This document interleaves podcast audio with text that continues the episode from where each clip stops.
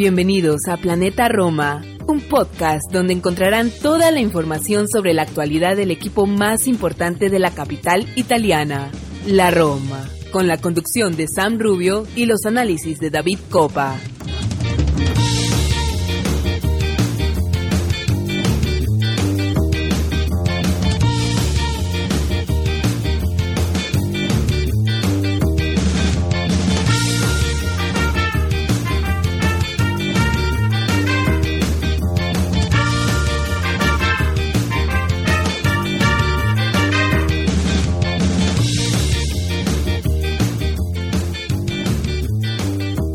Todos, tifosi y alorosi, y bienvenidos al episodio número 109 de Planeta Roma Podcast.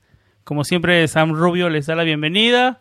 Hoy estamos eh, en un tono positivo, no solamente por el invitado que tenemos en el programa, con nosotros grabando en vivo, sino por el resultado histórico de nuestra eh, Roma femenil, que por fin... Eh, pudo colmar esas grandes expectativas, ¿no? Con el equipo que se fundó a mediados del 2018, eh, coronó un gran triunfo em, frente al Milan por penales y se coronó campeón de la Copa Italia. De eso definitivamente vamos a estar hablando en este podcast. Tal vez no le hemos dado mucha atención al equipo eh, femenino, pero quiero que eso, ese, ese, ese tono empiece a cambiar. Quiero que cada vez le estemos prestando más atención y, y hablemos de eso un poco más. Eh, como siempre, en el programa de hoy vamos a estar con David Copa, editor de planetaroma.net, y, pero también hoy, y por primera vez hace su posición, como, como, lo decía con nosotros en vivo, el otro editor de planetaroma.net, Alex Murillas. Eh, Alex eh, viene ayudando con el equipo de Planeta Roma ya por, por muchos meses. está haciendo un gran esfuerzo por las diferencias de horarios, como me imagino que ya muchos deben más o menos saber que David y yo estamos en el continente americano. Eh, Alex está en España. Hay una hora, unas horas complicadas de grabación, pero no, nada, le, le, agradecemos el esfuerzo de estar con nosotros. Eh, vamos a una pausa y nada, nos metemos a los temas de, que vamos a hablar hoy. Eh, Miquitaria, en el nuevo día, nos vamos a, a tratar de desmenuzar eh, el nuevo, el nuevo contrato que firmó Mkhitaryan con la Roma y a quién le conviene más y que tal vez eh, quién se quería defender, si es bueno lo que este, este nuevo deal de Mkhitaryan con la Roma, se manejan algunos otros nombres, eh, hubieron seleccionados para el acero de la Roma, se quedó afuera desafortunadamente Gianluca Mancini, de eso, del equipo de mujeres, todo vamos a hablar en este programa cargado de información. Vamos a una pausa y regresamos con Alex y con David.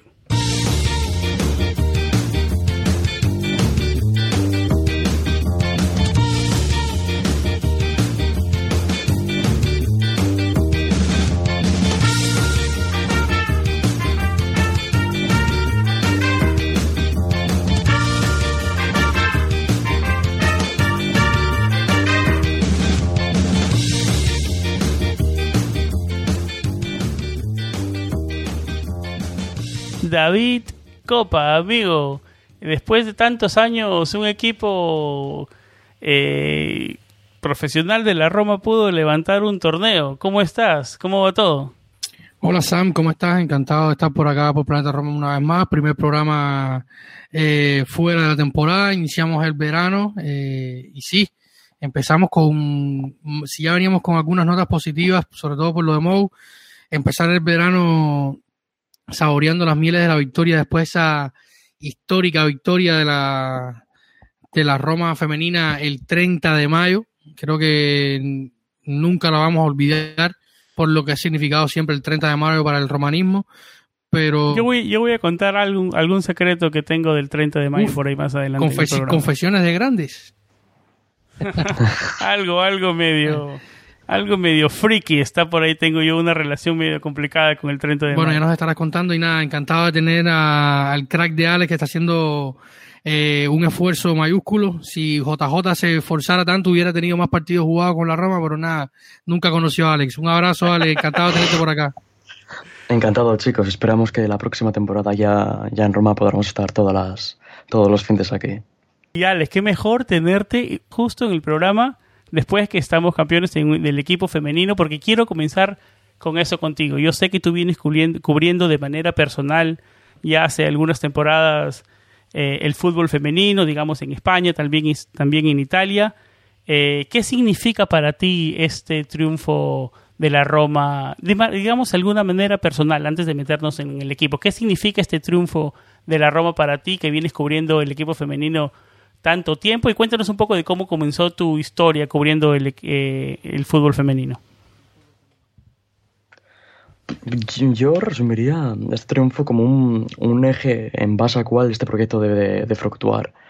Al final, comparando ambos países, comparando Italia y España, la cultura futbolística femenina en Italia es mucho menor, por ejemplo, la, a la de España, y la incorporación de grandes equipos como puede ser eh, ahora mismo la Roma de hace tres años, el Milan en su equipo reciente también, o quizás si comparamos los cinco grandes equipos italianos, Juve, Milan, Lazio, Roma, Inter, y comparamos las posiciones que tienen en el fútbol femenino, son completamente, por ejemplo, la Lazio, el equipo femenino de la Lazio es prácticamente inexistente, no tiene protagonismo en, en el fútbol profesional.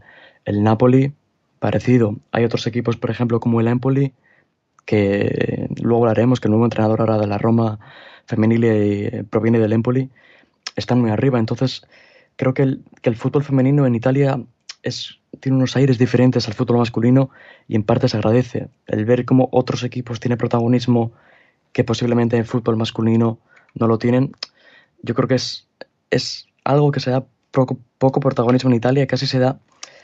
Eso, yo, por ejemplo, que he seguido el fútbol femenino en otros países, es Italia posiblemente es el país donde menos protagonismo tiene el fútbol femenino. Y yo creo que, lo dicho, la Roma, que es un equipo que tiene mucha masa social detrás y que ahora empieza a ganar, que yo creo que este va a ser el primer triunfo, de, yo creo que de aquí a cinco años, mínimo un par de ellos, tres más va a haber, yo creo que el protagonismo, el protagonismo que puede ganar la Roma como tal, con los triunfos del, de la sección femenina, puede ayudar como tal a, que la masa social que sigue, que sigue esta sección, o sea, que sigue el, el fútbol femenino en Italia, crezca y lo haga de manera exponencial tanto los seguidores de la Roma como los seguidores en general del fútbol femenino.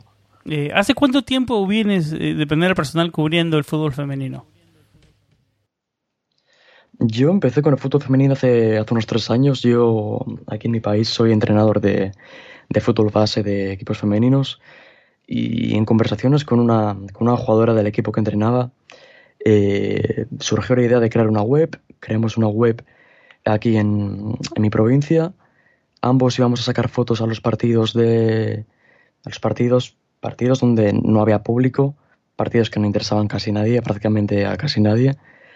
Y poco a poco eh, dije y por qué no cubrir me gusta el fútbol femenino amo a la Roma por qué no juntar a más pasiones y hablar sobre el, sobre la sección femenina del club y de hace llevo siguiendo al equipo femenino un año y medio dos y nunca me esperé tener tantos éxitos en, tan poco tiempo.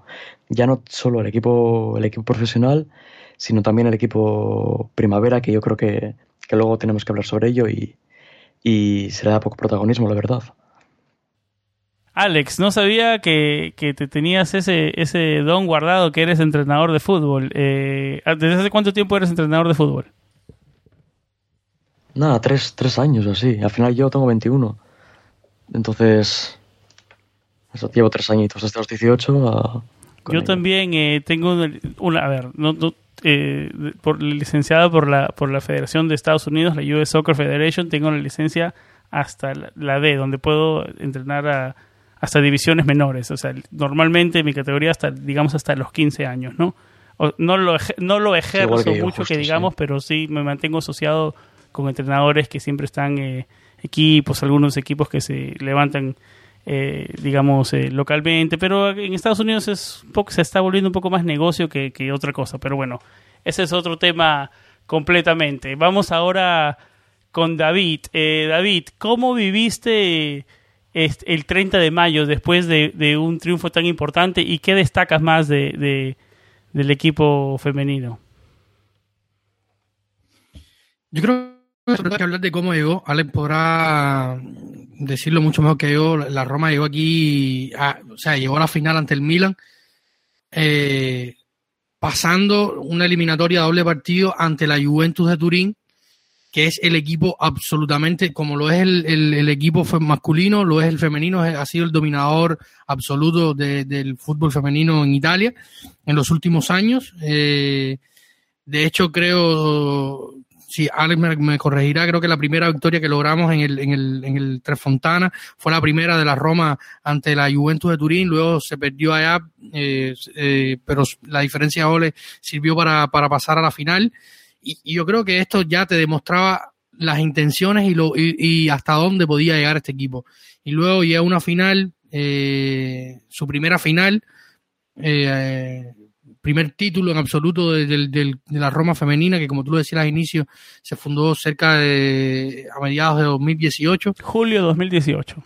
Y, y tan pronto como, como en dos años y luego de que el fútbol femenino en, en Italia eh, como las categorías inferiores estuvieron mucho tiempo parados por el tema de la, de, la, de la pandemia, no había infraestructura, se sufría con el, con, el fútbol masculino, imagínense con el femenino.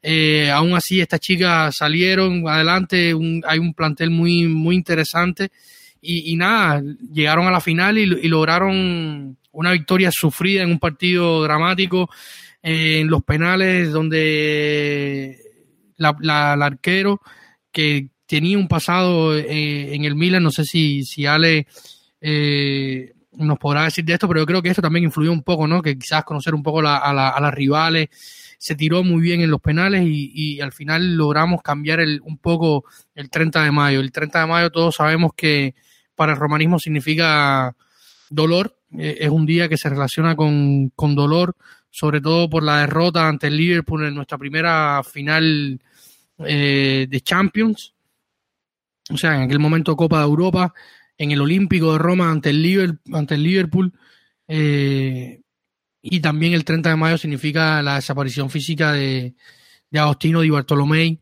eh, unos años después. Exactamente 10 años después de la final. Se, se pegó un tiro siempre se dijo que no había podido sobrevivir, o sea, no, sobrevivió a aquella final con mucho dolor y mucho pesar de los penales, eh, errar el penal. Muchos dicen que ya no fue el mismo, ¿no?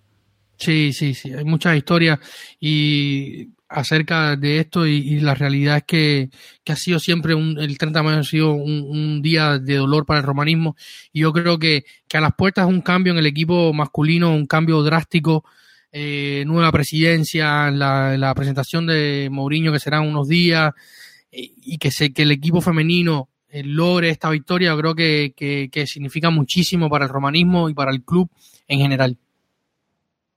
Yo, ahí, y en relación a lo que has comentado, no me acuerdo si fue Lindsay Thomas o Suavik, dijo a principios de temporada que el objetivo de este año era clasificarse a Champions.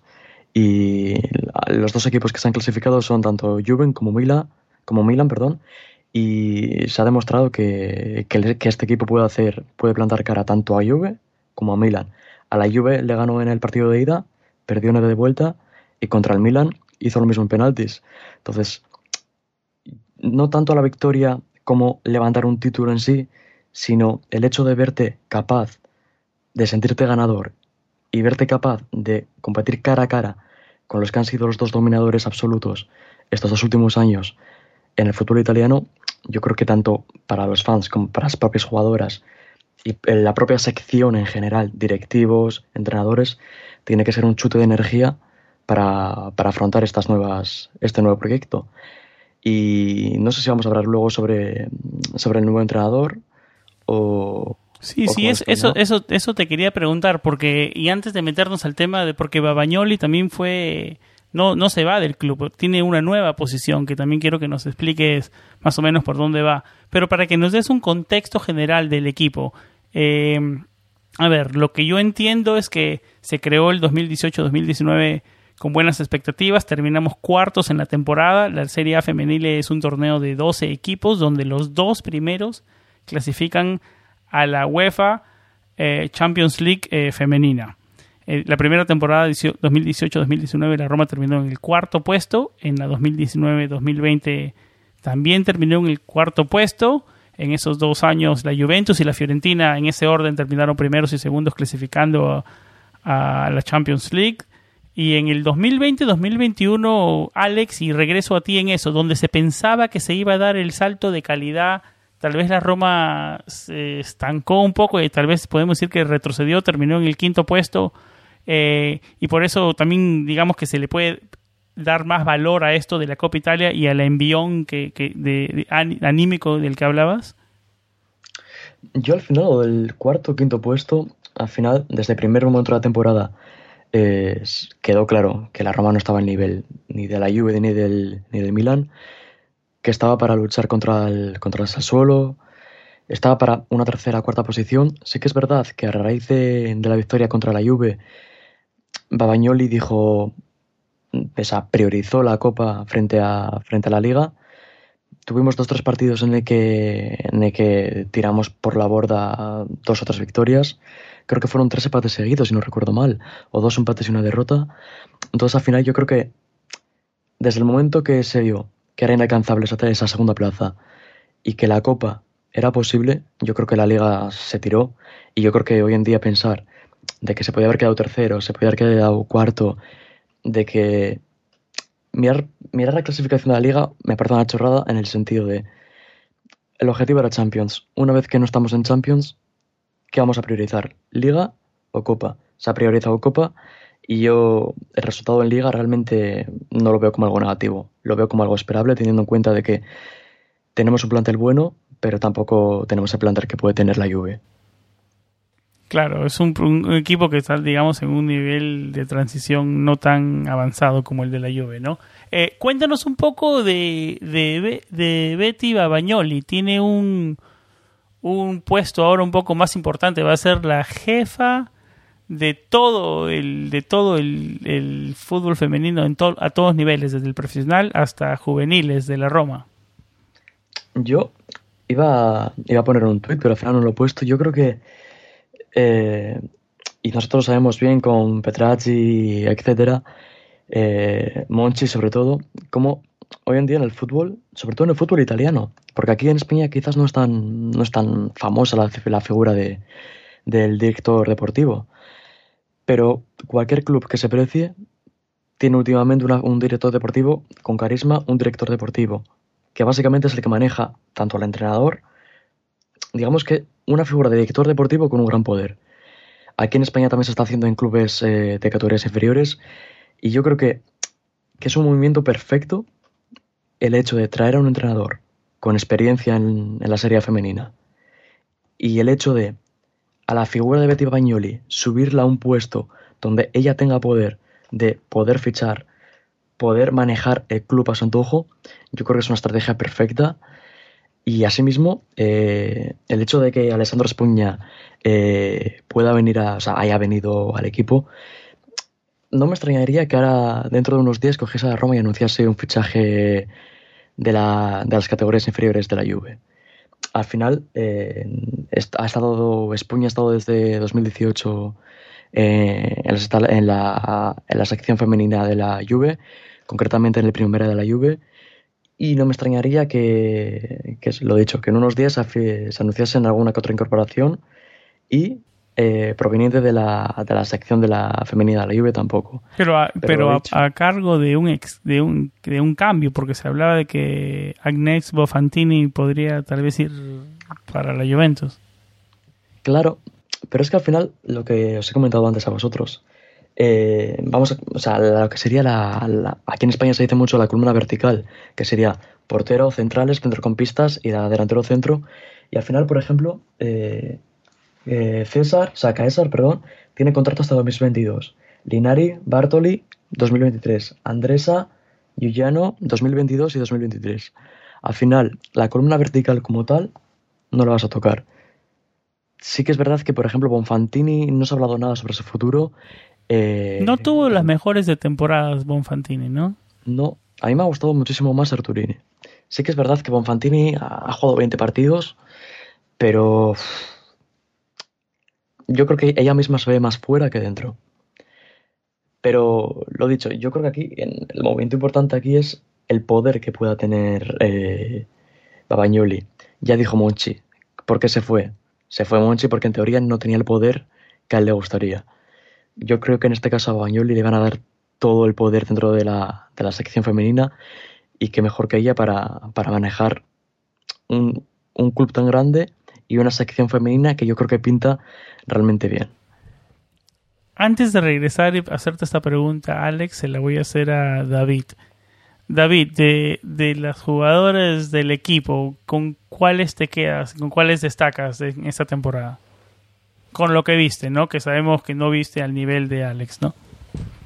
No, ver al nivel de Ale es muy difícil porque Ale eh, consume mucho más fútbol femenino que, que, lo que pueda consumir yo y, sobre todo porque me cuesta, se los contaba, me, me costó muchísimo trabajo ver la, eh, la final, eh, la oí casi a fotogramas, siguiéndola un poco por la radio y, y un poco por, por, algunos enlaces que me iba encontrando en la web.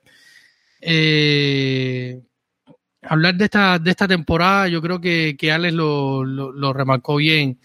Eh, no sé si comentaban de que de Bofantini. A mí Bofantini me gusta, o sea, la, la, la no le, quizás no lo he visto lo, lo, lo mucho que, que, hubiera querido, pero me parece que, que ella, que Andresa, son jugadores que tienen mucha calidad eh, y que pueden marcar bastante la diferencia. Eh, habrá que ver, yo creo que, como decía Ale, poner a, Betty en este puesto, una, mujer que ha estado mucho tiempo en la Roma, que, conoce bien, que sabe bien el fútbol femenino, sabe cómo moverse, va a aliviar bastante el trabajo de Thiago Pinto, que, que como quiera que sea, es el, director general de, del club y, y, se encarga de todas las áreas. Estuvo, de hecho, en el MAPEI eh, junto con el equipo para, para, para esa final. Y, y, esta elección me parece, me parece muy buena, así como la, como la de Espuña, eh, que, que, ha venido transitando por todas las categorías, estuvo en, eh, en la Juventus, en, los, en, las inferiores, en las infantiles, luego pasó al Empoli, el Empoli ha tenido una buena temporada. Terminó solo un puesto más abajo que la Roma, terminó sexto. Exactamente. Con una plantilla mucho peor. Exactamente. Plantilla, exactamente. Eh, como decía, Espuña pasó por el, por el sub 13, por el sub 14 de la Juve, estuvo en el sub 16, eh, tuvo un, pasa, un pasado por, por, por el femenino de, la Juve, hasta que llegó a, al Empoli y, ha sido una elección. Yo imagino que, que como, según como hablaba Betty cuando o sea, o sea, el club anunciaba la elección de, de Espuña como director de, como director técnico del, del equipo, eh, parece que ella tiene una, eh, o sea, su opinión pesó lo suficientemente como para elegir al entrenador y a su sucesor dentro del banquillo. Me parece que, que, el, que como decía Alex, se, se esgrimió bien a la hora de, de, poner en la balanza cuáles eran los objetivos del club y, ganar la, la, la, Copa. Yo creo que, que va a expoliar este equipo hacia adelante y con una buena dirección deportiva, con Betty y haciendo algunos que otros refuerzos a un equipo que ya tiene una base sólida, puede abrir el, el camino, eh, por lo menos a, a, pensar en que se puede lograr la Champions, incluso a repetir el, el título de Copa, aunque no es sencillo, pero creo que, que, la, que las sensaciones son buenas. Remarcar una cosa, lo que has dicho tú exactamente. ¿Habéis visto la foto de Tiago Pinto con, con Betty? Sí. Yo creo que esa foto es interesante analizarla, el hecho de, de una manera muy metafórica, como yo creo que Tiago Pinto ha visto en Betty esa figura. O sea, así mismo. Tiago Pinto punto dos, ¿sabes? Una figura Exacto. como una persona en la que él confía, todo el club confía, y puede ejercer las mismas funciones y así Pinto solo, solo centrarse en el masculino. Porque no sé si habéis oído vosotros, yo no he oído, sé que los Friedkin sí, obviamente, están apostando por el equipo femenino, pero tampoco he oído noticias de, de un, uh, no me sale la palabra mismo, de un desembolso económico que tenga pensado. No, no digamos que van a seguir en la misma ruta con la que vienen siguiendo y tratar de ganar de esa manera, ¿no? Claro, entonces yo veo eso, lo dicho. Veo a Betty Bagnoli como el reflejo de Tiago Pinto dentro de la sección femenina. Y ella, ella misma, ayer dijo, cuando ganamos la Copa, dijo, me tendré que sentar muy pronto a negociar con, con la directiva. Entonces, no sé hasta qué punto Betty, yo creo que ha sido la propia Betty la que ha dicho darme un recambio y cuando le han dicho ¿qué te parece Espuña? ha dicho perfecto y ha sido yo creo que la propia Betty quien ha, quien ha dado pasos a este cambio. No creo que no creo que ella esté en contra de que de este movimiento. No creo que ella esté en contra de no, yo no quiero ser directora deportiva ahora. Yo creo que ella misma es la que ha visto que este movimiento es bueno para la Roma y ha sido la primera que ha dicho adelante. A mí, a, mí, a mí me queda la misma sensación, Alex. Me creo que, esa foto habla bastante de eso y eh, también hay que hablar de que eh, se hablan de este tipo de movimientos también para la primavera, aunque en las últimas, en los últimos días las informaciones dicen que eh, Alberto de Rossi seguiría un año más al frente de la primavera, pero se está hablando de un, de un movimiento exactamente igual. O sea, Alberto de Rossi, que es una institución dentro de la Roma en el fútbol de las categorías inferiores, sobre todo en la primavera, donde lleva muchísimos años, incluso eh, hizo en los años 90 algún trabajo con el fútbol femenino de la, de la Roma, pero iría a ocupar un rol similar al de, al de Betty Bagnoli dentro de la primavera, o sea, él sería como el, el, jefe del área deportiva junto a, sabemos que ahí también trabaja Morgan De Santis, trabaja eh, Bruno Conti, pero él tendría un papel importante para continuar con la gestión del, del equipo, del equipo primavera, que sabemos que en los últimos años ha venido a menos, pero, pero Alberto tiene la, la, la, cabeza muy bien amueblada y sabe eh, lo que quiere y lo que necesita el club de la, de la primavera.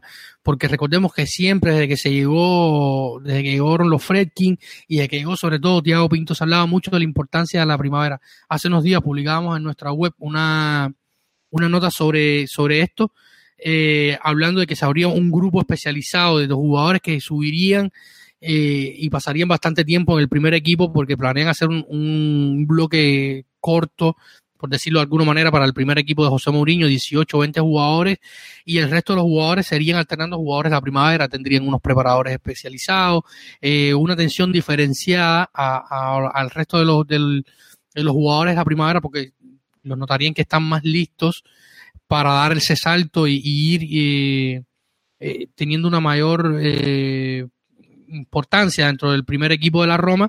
Y esta es la importancia que, de lo que estamos hablando. O sea, se va a trabajar más con las categorías inferiores, porque sobre todo en un momento de crisis, de, de aliviar gastos, si tú tienes jugadores como Darboe, el mismo Tripi, Milanese, este chico que lo hemos intentado tener.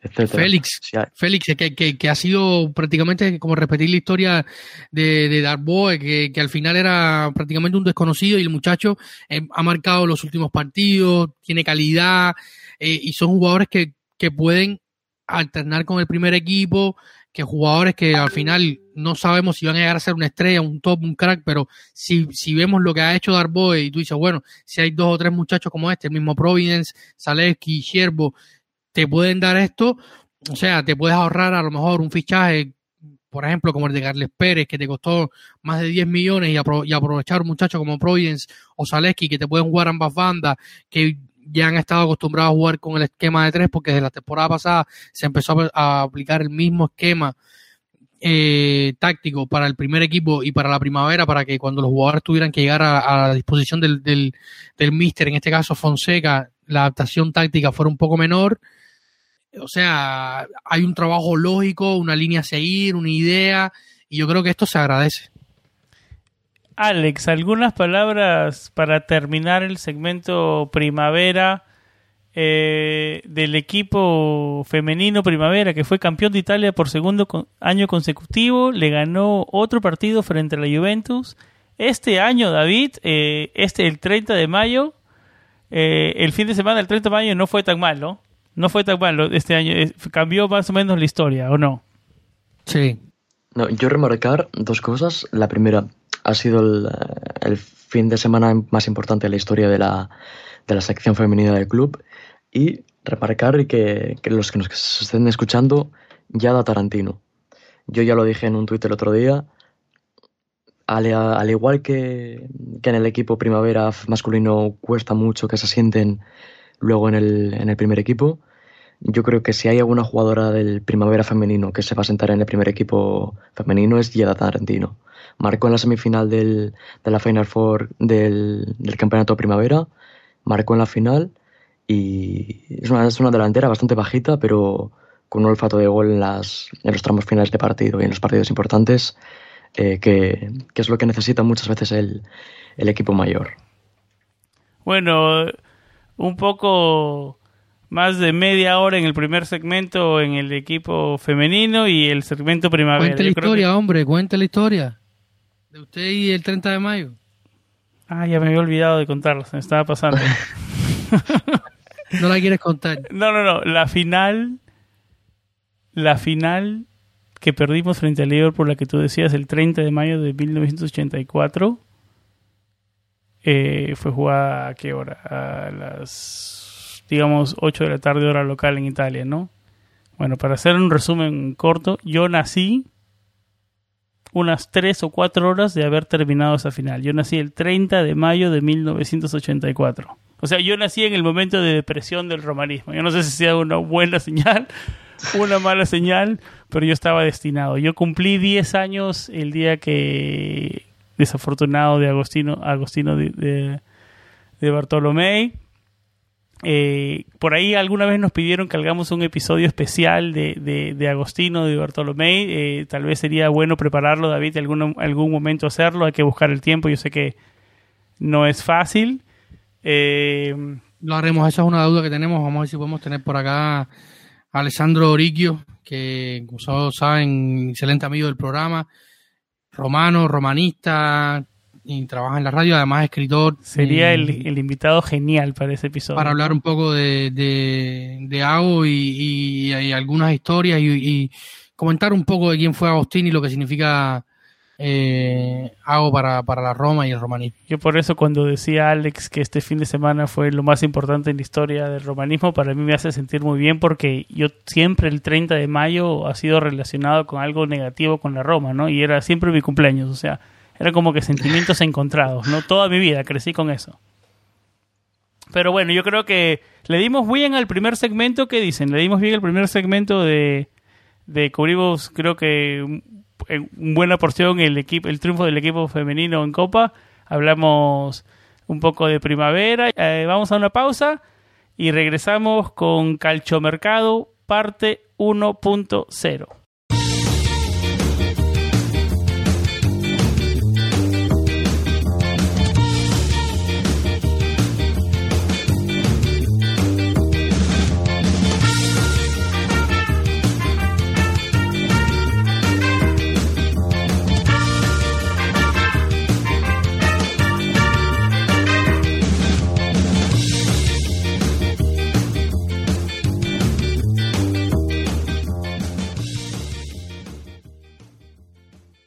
después de varios días de que la cuenta oficial de Twitter de la Roma anunciaba que jugadores que ya se sabían que terminaban el contrato se despedían, se despedían del club como Juan Jesús, el mismo Bruno Pérez, ¿no?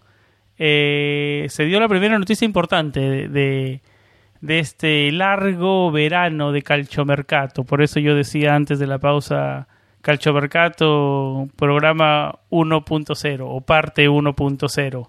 Bueno, digamos que lo, más importante de, del programa 1.0 de Calchomercato es la renovación de Miquitarian, tal vez un poco no tan ortodoxo el contrato, no es un contrato que digamos a largo plazo, es un contrato de año a año, eh, se le sube a casi 5 millones de euros, por ahí leía que puede subir hasta 6 con con premios y todo. Sí.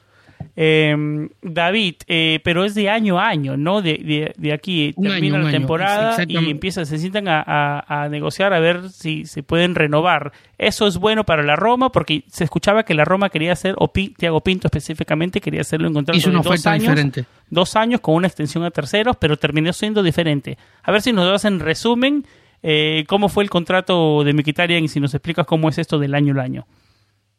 O sea, había una opción de contrato que es la que hemos hablado, venido hablando durante los últimos meses acá en el programa, que era una opción anual de renovación que se había activado en enero al lograr ciertos objetivos, partidos jugados, goles anotados, eh, objetivos fáciles que se hayan eh, activado esta opción de renovación desde el mes de enero, que el jugador solo tenía que decir que sí porque la Roma había aceptado, o sea, eh, él y su agente, Mino Rayola, solamente deberían decir que sí, y estuvo en pausa hasta este lunes eh, a la medianoche, cuando, eh, cuando todos pensamos que ya Mkhitaryan iba a salir de la Roma, o al menos había una hipótesis de que podía negociar como agente libre, pero bueno, esta era la menos, la menos probable. Eh, renovó o, le dio el visto bueno a la Roma para renovar, luego se, se hizo oficial por parte del club. Pero ahora, ¿dónde está el tema? Aquí, eh, como tú lo decías, el lunes pasado, Tiago Pinto se reunió, o se habría reunido, según varias informaciones, en, en Trigoria con Mino Rayola y le habría puesto sobre la mesa una opción de renovación de, de dos años eh, a Mir Kitarian, un, año más otro año que, que sería eh, de fácil eh, activación el, otro año extra con varios objetivos que imagino que serían partidos jugados, minutos, asistencia. Eh, Clasificación a Champions League. Probablemente. y no se acepta esta oferta, que es la última oferta que pone sobre la mesa y la que todos pensábamos que iba a aceptar y acepta la oferta que, que estaba fijada al contrato anterior que él había firmado cuando se liberó del Arsenal a, como, y quedó como jugador libre gracias a la ayuda de Mino Rayola y lo eh, firmó por la Roma con, por la opción de un año, eh, un año más otro año extra si se lograba otro objetivo, entonces aceptó solamente la, la opción del año extra. Ahora, hay muchas dudas acerca de esto, ¿no? yo tengo mi propia teoría, la voy a compartir con ustedes, no sé si ustedes estarán de acuerdo. Yo creo que aquí gana un poco la Roma, sobre todo porque Miki ya tiene, es un jugador que tiene una edad, vamos a entrar en un ciclo nuevo, que es bastante desconocido.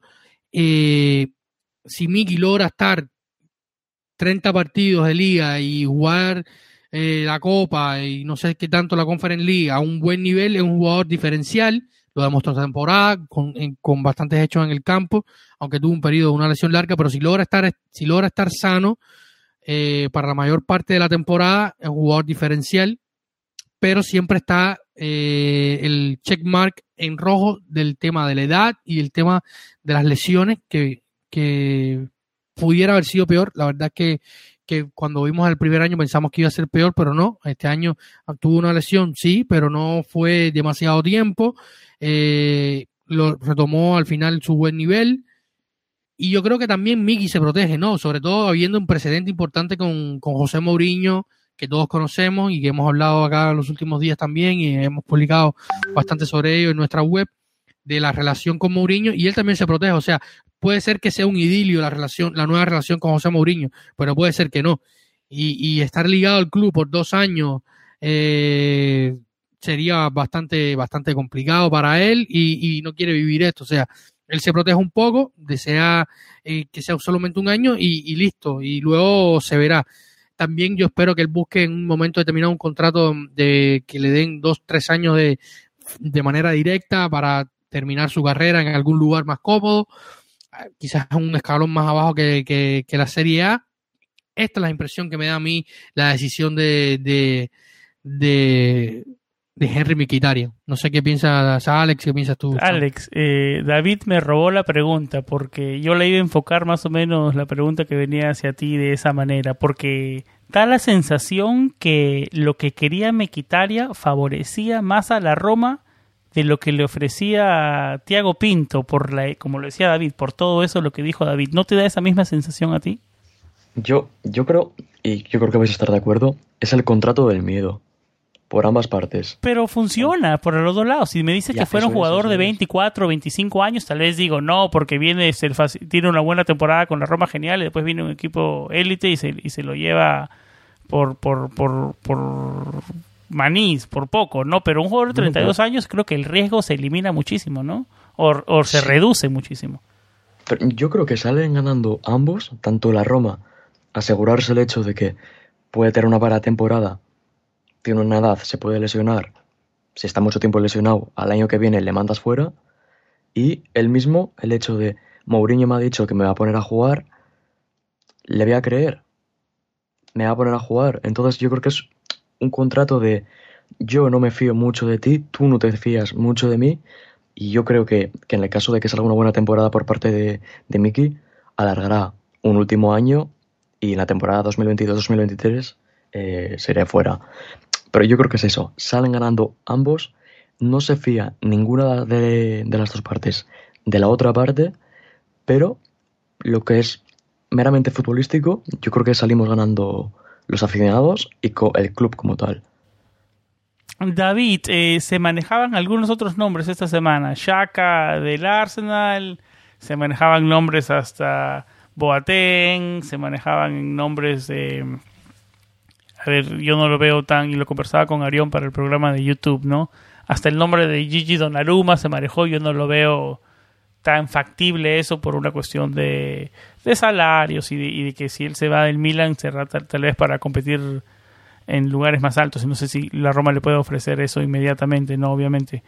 Eh, se hablaba, se habló de Florencia en, en, varias transacciones, se habló de Florencia al Inter, se habló de, de Florencia tal vez en un intercambio por Chesney de regreso a Roma, eh, por dónde van las noticias del día y quién lo... Bueno, a ver, nada es concreto hasta ahora, pero por ahí más o menos van las noticias del día. ¿O hasta el momento? Sí, yo creo que lo, hemos leído todo, lo hemos visto, eh, está en nuestra web, sí, y por ahí va. O sea, se habla mucho de Chaga, del suizo del Arsenal, que va a estar en la Eurocopa con la, la selección transalpina. Eh, y este quizás podría ser la pista más sólida, por así, por así decirlo. Sería una petición expresa de José Mourinho. Eh, pero hoy se estamos viendo de muchos rumores, de mucha especulación, como genera Mourinho y como genera un mercado. O sea, la Roma, José Mourinho y mercado de fichajes, humo hasta decir no más.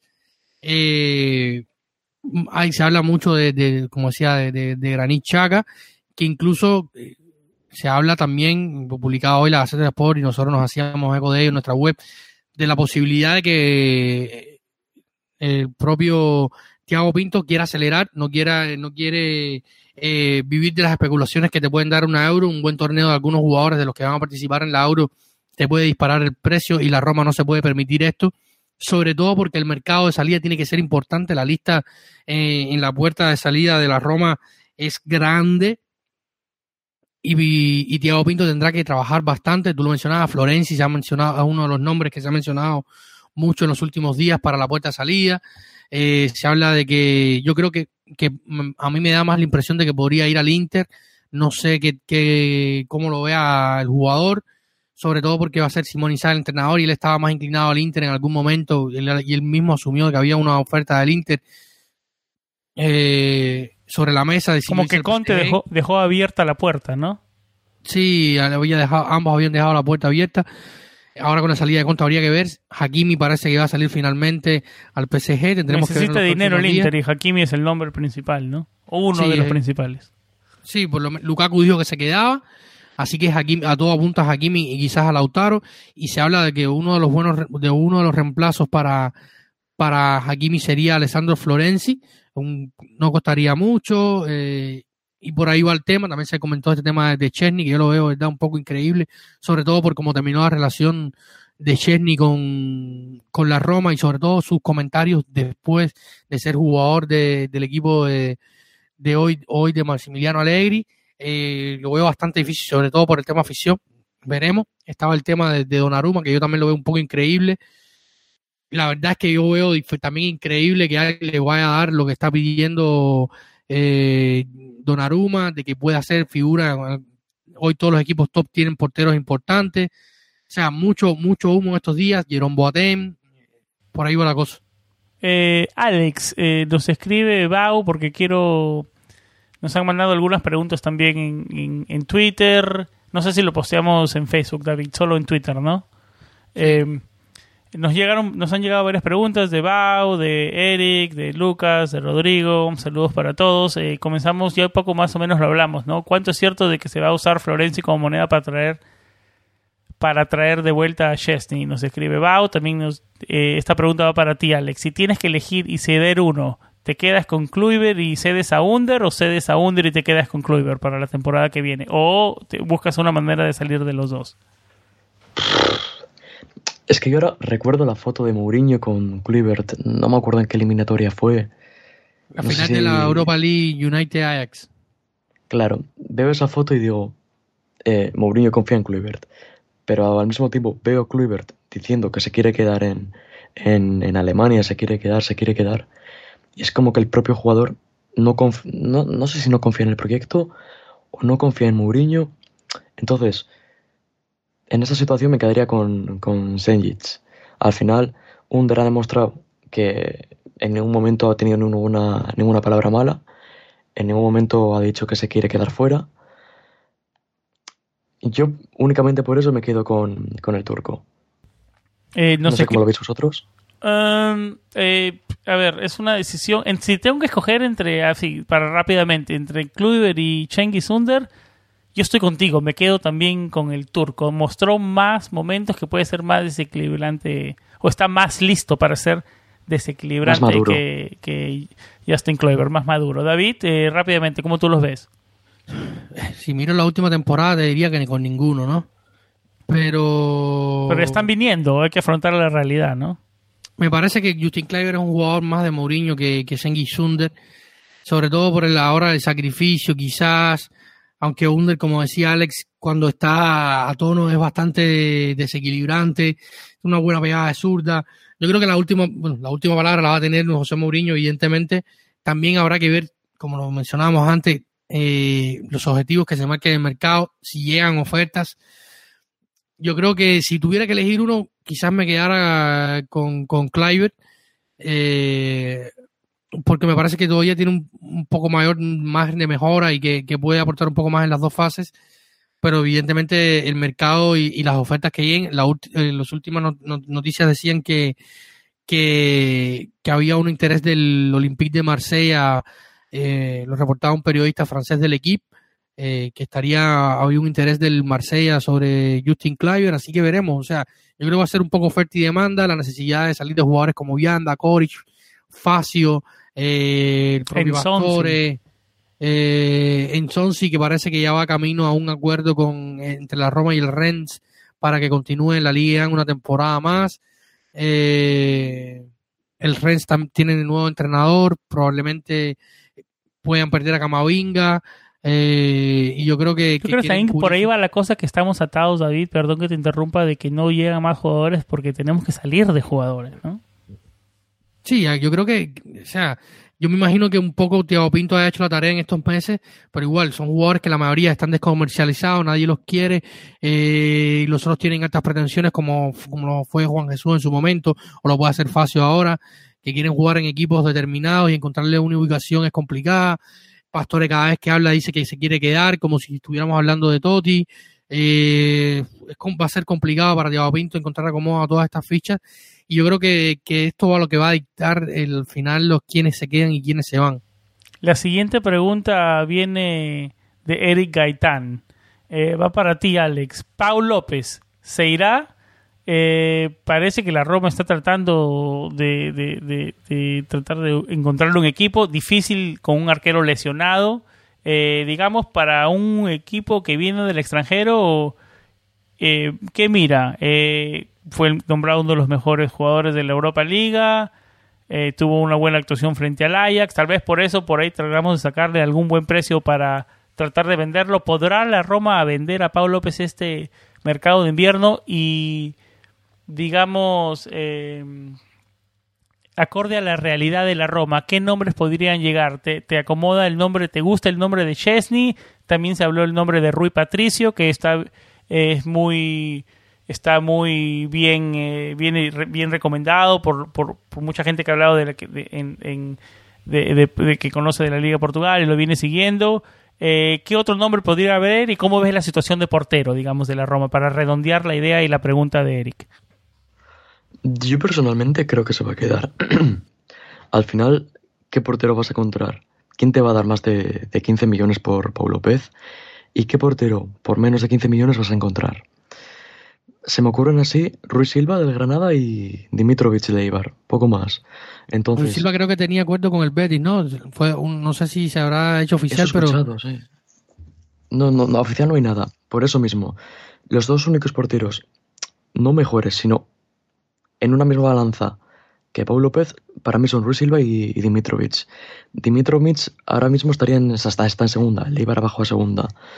Entonces, que cuadren en, en los planes, yo creo que una posible venta de Paul López por cualquiera de esos dos porteros o una posible intercambio, un posible intercambio entre, entre Florenzi y Sesni y Paul López, ¿dónde le mandas? Claro, ahí a Paul López tienes que buscarle tú un, un lugar, entonces es como un puzzle. Y encima Yo lesionado. Eso es. Yo creo que lo más fácil sería venderle y traer a uno de los dos porteros que hemos dicho o buscar una ganga que esté a un nivel equivalente, pero como tal me parecería me parece bastante difícil personalmente que, que se vaya. ¿Qué les parecen los rumores de que Fusato podría ser el arquero, el segundo arquero? Lo ha hecho bien. Lo que ha jugado lo ha hecho bien. Quitando el primer partido que, que entró por una expulsión de... Pero ese partido entró recién acababa de llegar de su préstamo de, de Portugal Eso y lo agarraba un poco medio frío, ¿no? Y digamos, Fue, fue el partido, ¿no? Que expulsaron primero a Pau López, no, a Mancini, y luego a Pau López en la siguiente jugada y jugamos con nueve.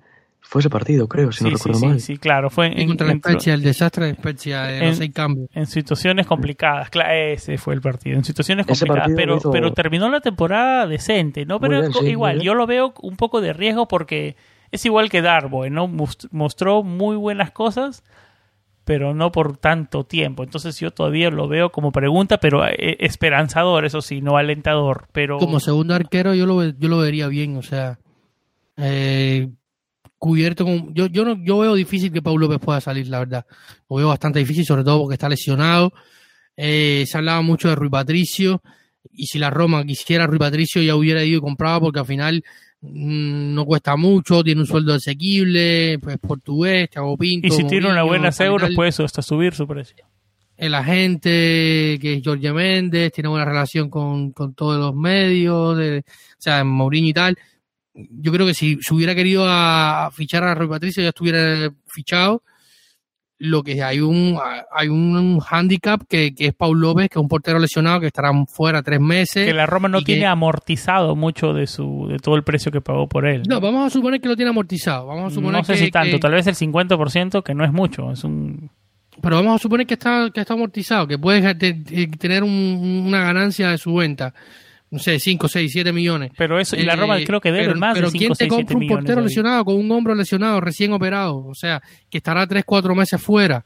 Nadie se va a arriesgar a, a- a pagarte cualquier dinero por un, por un Yo creo que la lesionado. Roma para terminar, eh, inclusive para no perder dinero con, con Mancini, son más de 10 millones de euros. David, ¿cuánto tiempo firmó de contrato? A ver, si me acuerdo ahora, y no quiero decir algo que no estoy correcto, pero creo que fueron cuatro años de contrato por 25, 27 millones de euros.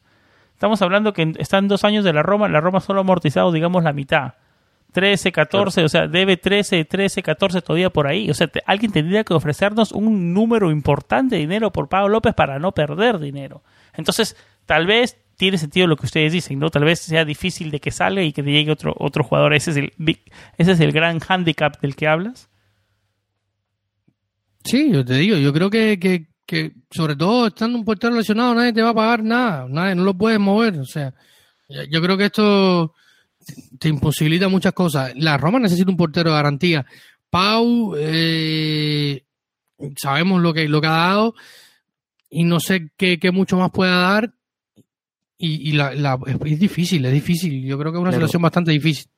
Y otro detalle que no, que no, que realmente no se tiene en cuenta es el hecho de va a estar de baja hasta septiembre, yo creo, más o menos, ¿no? Agosto, de septiembre, sí. septiembre. Claro. La los dos, tres primeros partidos de temporada. ¿cu- ¿Cuándo empieza la temporada? Si no recuerdo mal. Ahora 11 de- mismo Fusato es el arquero titular, digamos. Claro. Y el segundo. Exactamente. que Tenemos que subir jugar a, de Conference League. Pietro Boer. Tienes que subir a Pietro Boer. Se queda el, el primavera también con únicamente un portero. Entonces es como un poco de desastre. Es como. Me quedo con un portero suplente titular en el primer equipo y con un portero suplente titular en el, en el primavera. Entonces, visto así, sí que tiene sentido que se fiche a un portero. Pero el problema es quién te va a, comprar- quién te va a comprar a, El, a el Pau? problema es el sueldo, es. el sueldo y, y lo que lo que todavía la deuda que se tiene con Pablo López, claro. Eh, el sí- sí, dime, dime, dime. dime. Ah, yo creo que el, el club quiere venderlo, pero es como Pastore. Nadie le quiere. Claro, claro. Por ahí va. Eh, el siguiente tema, eh, o la siguiente pregunta, eh, viene de Lucas Urrusti y va ligado a un tema que teníamos en, en las notas antes de comenzar. Me dice, ¿cuáles son los rumores para la posición de 9? Ya que no se va a ejecutar la cláusula de Borja Mayoral. Espero que con esa plata puedan traer un jugador determinante arriba. Saludos desde Uruguay. Saludos Ru Lucas Urriste, que es uno de los que siempre nos escribe. La verdad que muchísimas gracias por siempre estar ahí interactuando con nosotros. Eh, pero hay que dejar en claro que Borja Mayoral no se va del equipo, se queda un año, se queda un año más en la Roma. El préstamo fue in inicialmente por dos temporadas.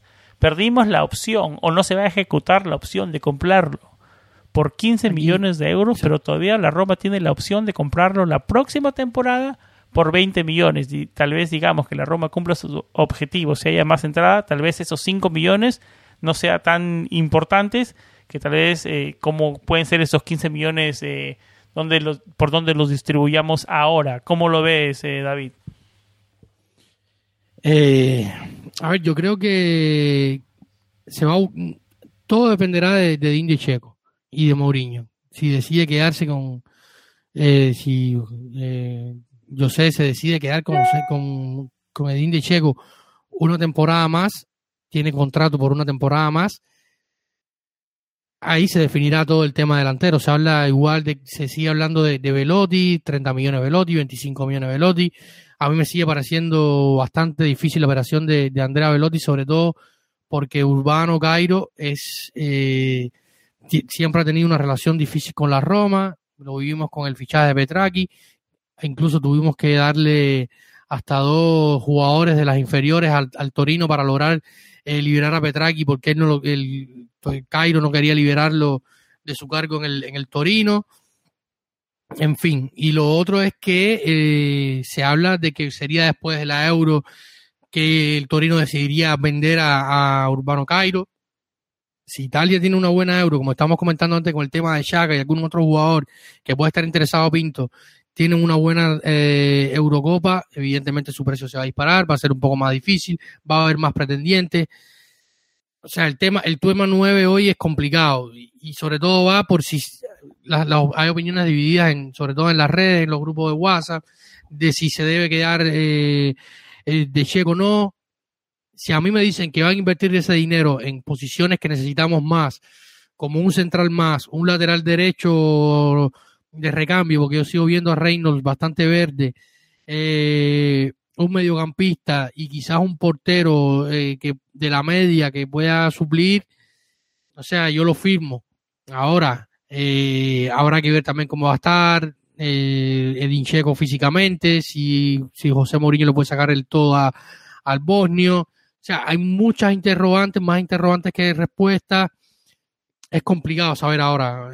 Evidentemente se ha hablado de que hay, parece que algunos, los rumores dicen que ha habido acercamientos, se ha hecho sondeos con, con, con Andrea Velotti, a ciencia cierta no sabremos, quizás mañana uh, un par de días nos despertamos leyendo la noticia de que ha firmado por la Roma, me parece un poco difícil, pero, pero esta es la realidad hoy, o sea, hay que esperar, uno, que Mourinho decida qué va a hacer con Edín de Checo, y después, dos, sería buscarle un acomodo a Edín de Checo, se habló de Los Ángeles Galaxy, había una teoría súper interesante que sacó correr en el Sport, eh, a su esposa le gusta la ciudad, su hijastra o su hija mayor, no sé, habría eh, elegido una beca en, en, California, en una universidad de California, y, y se iría hacia allá y le gustaría estar allá con la familia y tal. Esa teoría está muy bien, pero la realidad es que él tiene un sueldo alto y hasta hoy ofertas o, o rumores sobre esto no se hablaba más después de cuánto, 10, 15 días. Hay muchos rumores y, y poca realidad, o sea, hay, hay que esperar que avance un poco más el mercado para que y que sobre todo José Mourinho ponga los pies en, Roma y determine ciertas circunstancias. Alex, ¿también te parece difícil que pueda llegar Andrea Velotti? Porque, digamos, si no se queda Erin Checo, definitivamente necesitamos un delantero. Y creo que Andrea Velotti, si estás de acuerdo, que encajaría perfecto para, para Mourinho. ¿Cuál es tu opinión? Yo creo que lo dicho, lo que ha dicho un poquito David, eh, si Edin Dzeko se va, es el hombre. Si Edin Dzeko no se va, que a mí me da que no se va a ir porque últimamente las historias de Instagram, alguna declaración que ha hecho y demás, me da la sensación como de que, como un poco como, como Mickey, le quiere dar esa última oportunidad a, a la Roma, esa última oportunidad a, a Mourinho. Yo personalmente creo que, que Checo se va a quedar y que vamos a seguir como el año pasado, con, con Borja de, segundo delantero. Al final, Mourinho solo juega con un, con un punto arriba. Tener a, a Checo y a, y a Velotti sería una locura. Es, es imposible. Mourinho no creo que modifique su sistema. Sí que es verdad que con Son en el Tottenham ha jugado, ha jugado en, gran parte de, de los partidos con dos puntas. Son es totalmente diferente a Velotti, totalmente diferente a, a Dincheco. Me parece muy, muy improbable de que venga Velotti, no porque Mourinho no quiera a Velotti, sino porque Checo no creo que, que quiera irse hoy en día de la Roma. Tal vez un jugador más como Son podría ser un, un saludable Nicolo Saniolo, ¿no? Un que te puede reventar la banda. Sí, eso es un, un banda que con, con físico, como Nicolo Zaniolo, un banda que perfectamente podría ser un punta. Tú ves a Nicolo y no sabes si es banda, si es un, si es un pivote, si es un delantero centro rematador, porque tiene un físico que dices, joder, qué físico tienes. Un jugador así por banda, bueno, pero Son no va a llegar. Son, son todo humos, nunca mejor dicho. Entonces, el nombre es eso. ¿Qué quiere hacer Edin? Depende de lo que quiera hacer Edin, vendrá o no vendrá. Eh, qué raro se vio este, estos días tan mm, tormentosos, digamos, en Serie A con tantos cambios de entrenadores. Qué bueno fue que, la Roma sentado en un sillón mirando todo lo que pasaba con el resto de la Serie A, con Mourinho ya dado de palabra. El resto de la Serie A y el resto de Europa, porque ha sido una locura. Correcto, correcto. Eh, es algo medio raro para la Roma, porque la Roma siempre usualmente, o la historia nos dice que está esperando que se acomoden los equipos élite con entrenadores para poder después agarrar lo, lo, lo, digamos, lo que queda, no de, de, decirlo de una forma vulgar. Este año pudimos asegurar a, a un nombre importantísimo antes de que comience toda esta locura de cambio de entrenadores eh, en Europa, como lo dice David. Eh, ¿Algo más que agregar antes de cerrar el segmento Calchomercado parte 1.0, David? Bueno, creo que hemos cubierto los rumores principales y de los últimos días. Eh, seguirán saliendo rumores, seguirán comentándose eh, noticias. Y esto es lo que va a ser la tónica de los próximos días. Muchos rumores, mucho humo. Eh, y nada, yo creo que, que, sobre todo siempre debemos recordar que eh, siempre los Fredkin han mandado noticias eh, o, o, han dejado o han filtrado rumores equívocos, siempre han ido por un lado y los rumores por el otro, así que eh, esperemos que, que, pasa y esperemos que sean buenas noticias los próximos días en cuanto al mercado de, de pases. Yo pienso que los Freakings nos tienen una sorpresa este verano. No sé qué es, pero no sé qué, algo para algo para cerrar el pensamiento de Calcio Mercato 1.0, porque va a ser un verano largo. Yo pienso de Saga está cerrado. Yo creo que, que Pinto ha sido suficientemente listo como para cerrar el fichaje al final Mourinho, desde el momento que llegó, dijo, quiero al suizo. Yo creo que el suizo está cerrado, creo. No creo que Pinto haya dicho, vamos a esperar a, que acabe la temporada, a que acabe la, la, Eurocopa. Si no está cerrado, está muy cerca de cerrarse, yo creo. Pero desde el primer momento se ha dicho que Mourinho tiene 100 millones para gastar en fichajes. Y esos 80, ¿qué haces con ellos? Entonces, yo creo que hay otro ahí, no sabemos quién, de los que se han rumoreado el único que me cuadra es Savitzer, como ha dicho David. Creo que tiene que haber algo, porque no creo que vayas a decirle a Mourinho, toma 100 millones y te diga, solo quiero 20, solo quiero fichar a, a Chaka. ¿Qué hay ahí? No lo sé yo tampoco, pero es lo que decís. Chaka fijo, yo creo, y quizás, eh, quizás Savitzer, pero tampoco tampoco vamos a, a, estar muy seguros. Claro. No podemos, no podemos un, hablar. Un central más, quizás.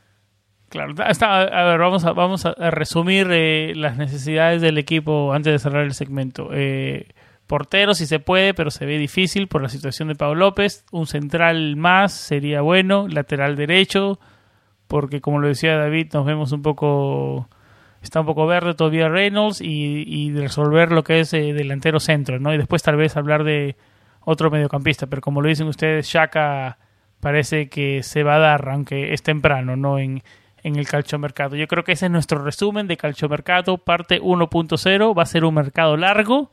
Vamos a una pausa y regresamos al último segmento del programa donde quiero tocar la no llamada de Gianluca Mancini en la escuadra final de Italia para los euros. Vamos a una pausa y regresamos con eso.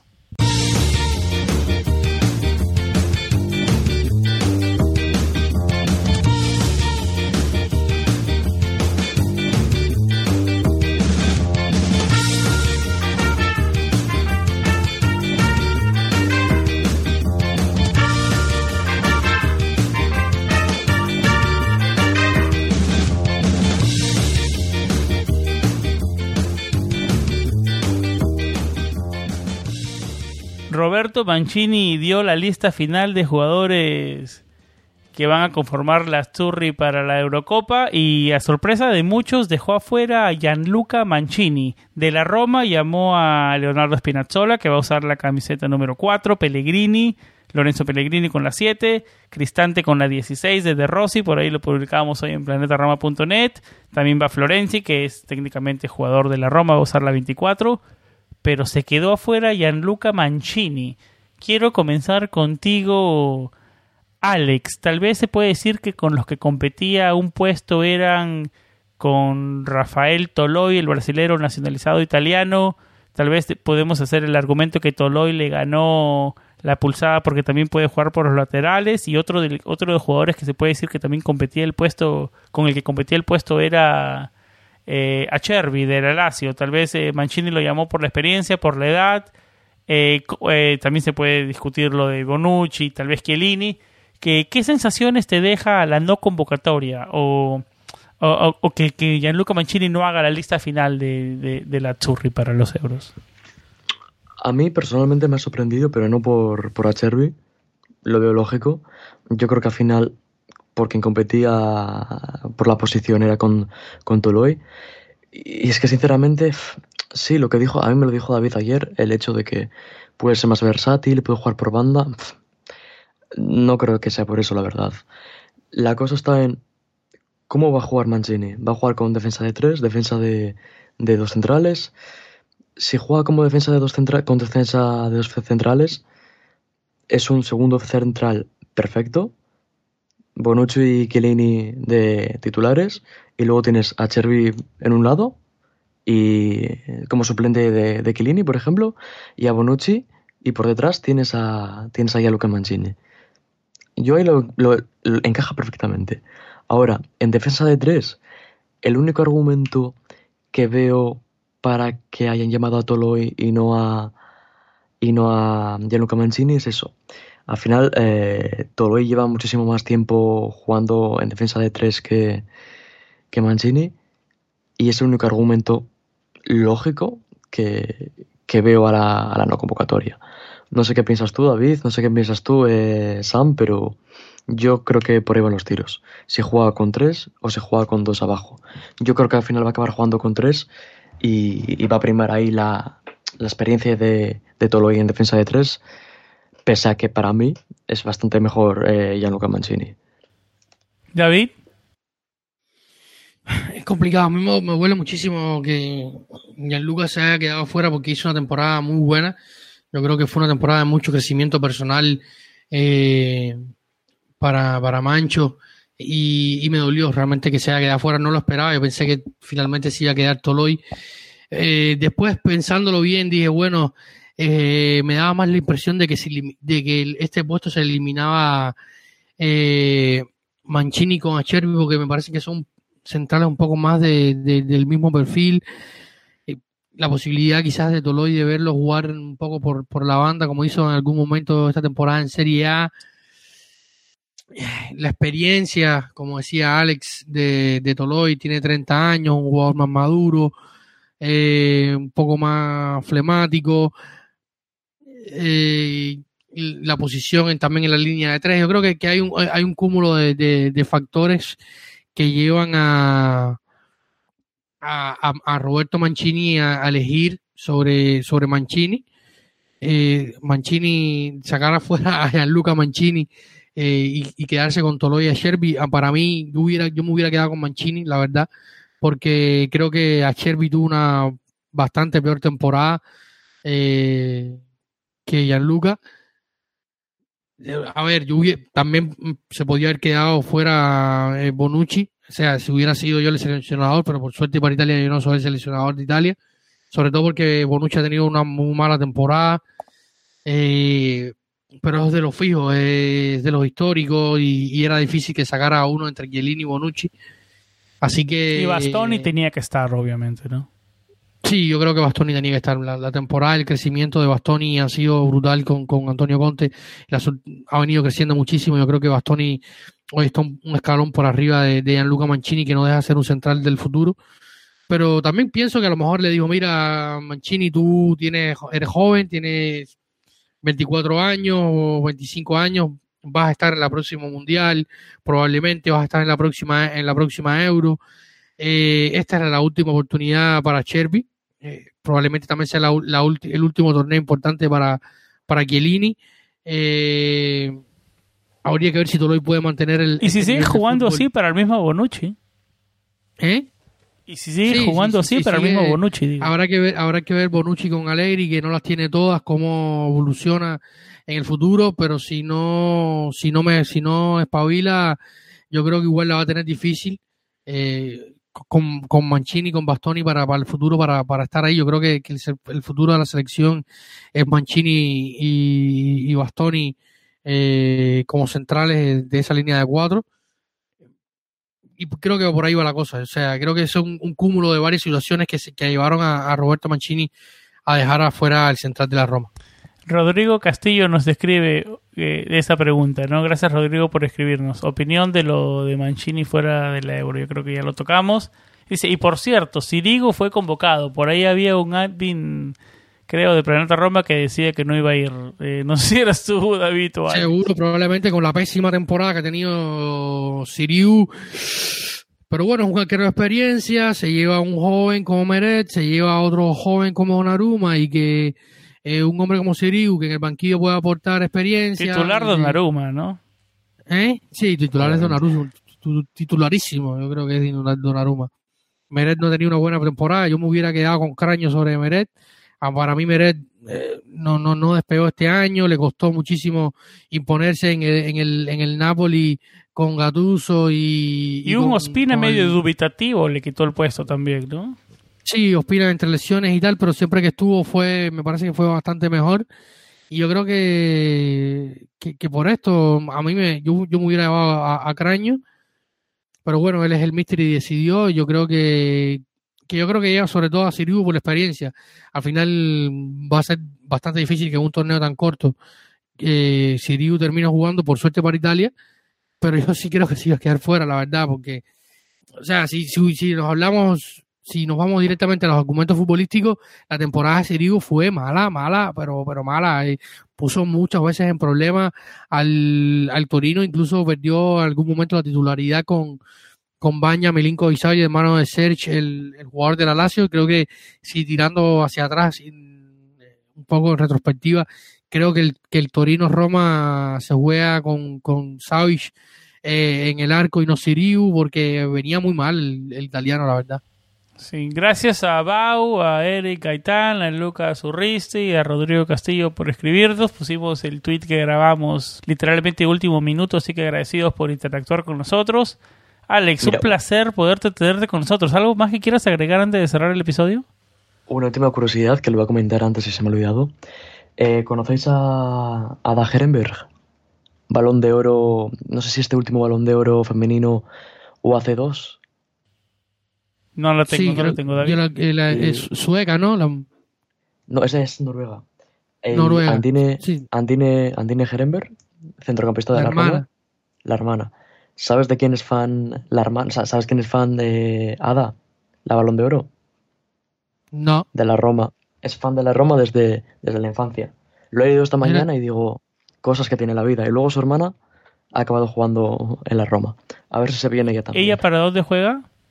Ella juega en el Olympique de Lyon, pero ha estado lesionada Ay, muchísimo tiempo.